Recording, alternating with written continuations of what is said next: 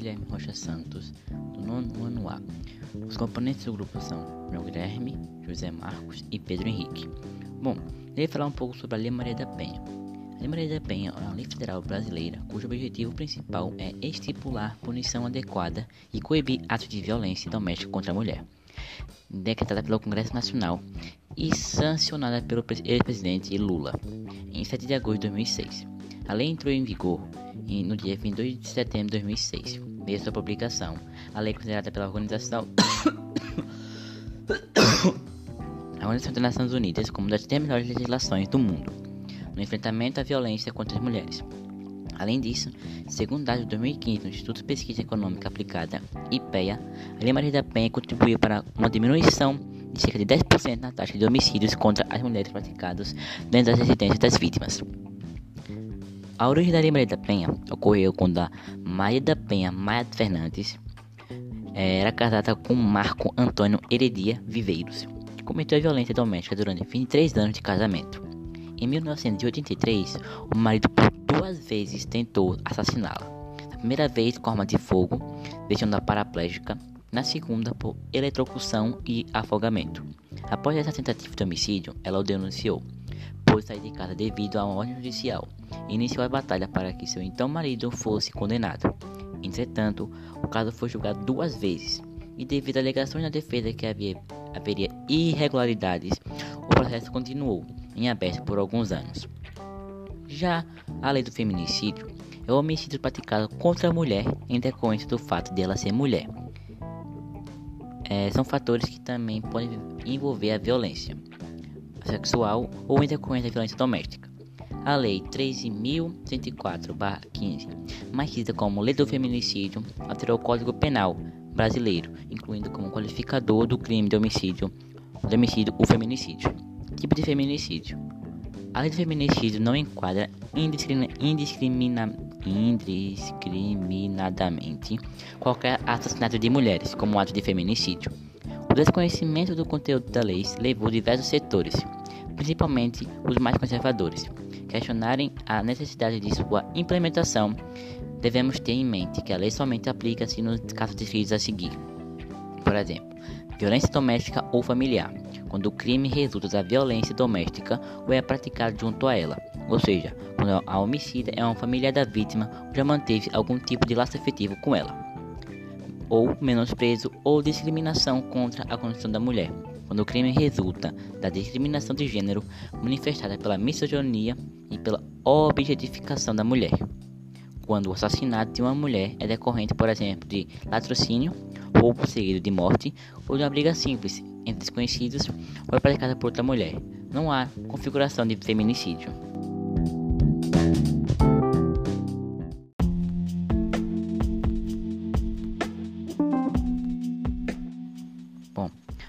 Guilherme Rocha Santos, do nono A. Irei falar um pouco sobre Lei Maria da Penha e sobre o feminicídio. Os componentes do grupo são José Marcos e Pedro Henrique. Lei Maria da Penha é uma lei federal brasileira cujo objetivo principal é estipular punição adequada e coibir atos de violência doméstica contra a mulher. Decretada pelo Congresso Nacional e sancionada pelo ex-presidente Luiz Inácio Lula da Silva em 7 de agosto de 2006. A lei entrou em vigor no dia 27 de setembro. Desde a sua publicação, a lei é considerada pela pela ONU como uma das três melhores legislações do mundo no enfrentamento à violência contra as mulheres. Além disso, segundo a 2005 do IPEA, Lei Maria da Penha contribuiu para uma diminuição de cerca de 10% na taxa de homicídios contra as mulheres praticados dentro das residências das vítimas. A origem da Lei Maria da, da Lei Maria da Penha veio de Maria da Penha Maia Fernandes, foi o caso, o caso a homenagem Maria da Penha era casada com Marco Antônio Heredia Viveiros, que cometeu violência doméstica durante 23 anos de casamento. Em 1983, o marido por duas vezes tentou assassiná-la. Da primeira vez com arma de fogo, deixando-a paraplégica. Na segunda, por eletrocução e afogamento. Após essa tentativa de homicídio, ela, denunciou por sair de casa devido a uma ordem judicial. Iniciou a batalha para que seu então marido fosse condenado. Entretanto, o caso foi julgado duas vezes e, devido a alegações da defesa que haveria irregularidades, o processo continuou em aberto por alguns anos. Já o feminicídio é um homicídio praticado contra a mulher em decorrência do fato dela ser mulher. Bom, fatores que também podem envolver a violência sexual ou em decorrência de violência doméstica. A Lei 13.104-15, mais conhecida como Lei do Feminicídio, alterou o Código Penal brasileiro, incluindo como qualificador do crime de homicídio o feminicídio. Tipos de feminicídio. A lei do feminicídio não enquadra indiscriminadamente qualquer assassinato de mulheres como fato de feminicídio. O desconhecimento do conteúdo da lei levou diversos setores, principalmente os mais, os mais conservadores, a questionarem a necessidade de sua implementação. Devemos ter em mente que a lei somente aplica-se nos casos descritos a seguir: violência doméstica ou familiar, quando o crime resulta da violência doméstica ou é praticado junto a ela, ou seja, quando o homicida é uma familiar da vítima ou já teve algum tipo de laço efetivo com ela. Esse tipo de feminicídio é o mais comum no Brasil, ao contrário de outros países da América Latina, em que a violência contra a mulher é praticada comumente por desconhecidos, geralmente com presença de violência sexual. Menosprezo ou discriminação contra o consumo da mulher. Quando o crime resulta da discriminação de gênero, manifestada pela misoginia, misoginia e pela objetificação da mulher. Quando o assassinato de uma mulher é decorrente, por exemplo, de latrocínio, ou seguido de morte, ou de uma briga simples entre desconhecidos ou é praticada por outra mulher, não há configuração de feminicídio.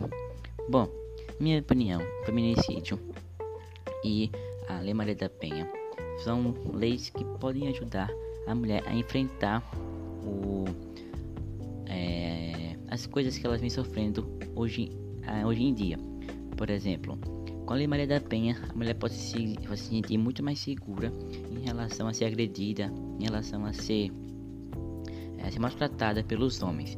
E com o feminicídio também, pois os dois têm um, o objetivo de salvar, não salvar, mas ajudar a mulher em relação a isso para que elas possam se sentir mais seguras e denunciar qualquer violência que ela sofrer, sendo doméstica ou sexual. Que assim todo mundo é igual e tem seu direito, por exemplo, a mulher.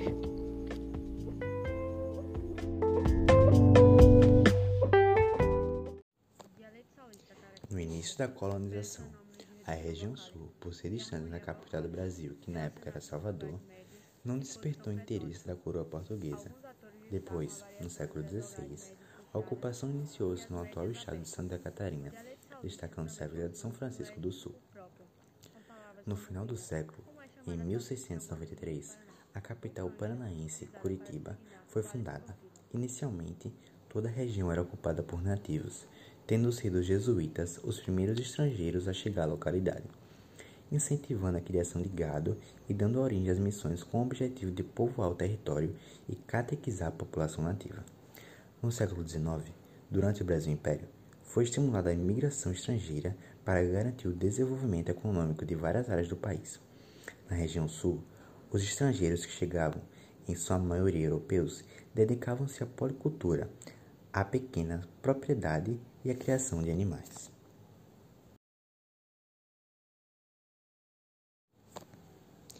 No início da colonização, a região sul, por ser distante da capital do Brasil, que na época era Salvador, não despertou interesse da coroa portuguesa. Depois, no século XVI, a ocupação iniciou-se no atual estado de Santa Catarina, destacando-se a vila de São Francisco do Sul. No final do século, em 1693, a capital paranaense, Curitiba, foi fundada. Inicialmente, toda a região era ocupada por nativos, tendo sido os jesuítas os primeiros estrangeiros a chegar à localidade, incentivando a criação de gado e dando origem às missões com o objetivo de povoar o território e catequizar a população nativa. No século XIX, durante o Brasil Império, foi estimulada a imigração estrangeira para garantir o desenvolvimento econômico de várias áreas do país. Na região sul, os estrangeiros que chegavam, em sua maioria europeus, dedicavam-se à policultura, à pequena propriedade e a criação de animais.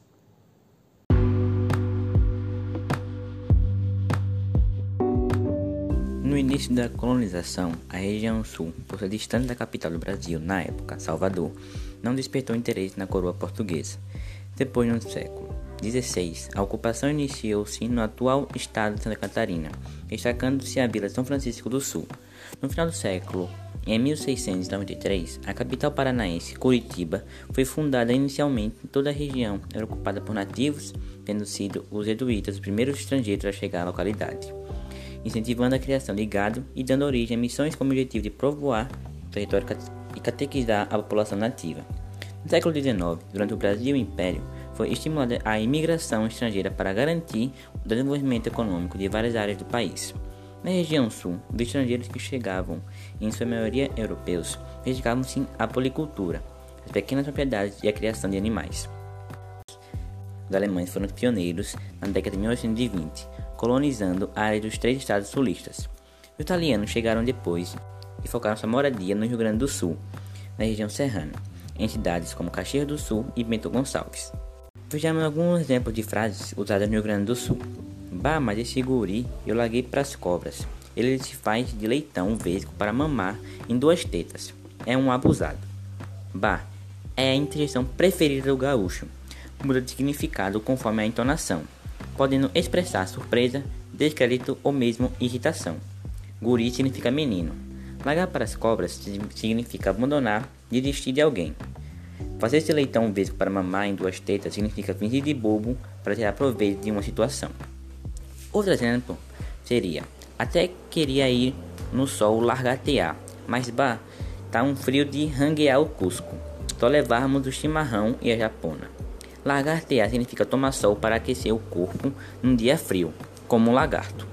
Frio de ranquear Cusco significa muito frio. Cusco significa cachorro, enquanto ranquear quer dizer algo como cambalear ou mancar. O dialeto sulista caracteriza-se pelos fenômenos de redução vocálica e de harmonia vocálica, relacionados a vogais médias em posição petrônica.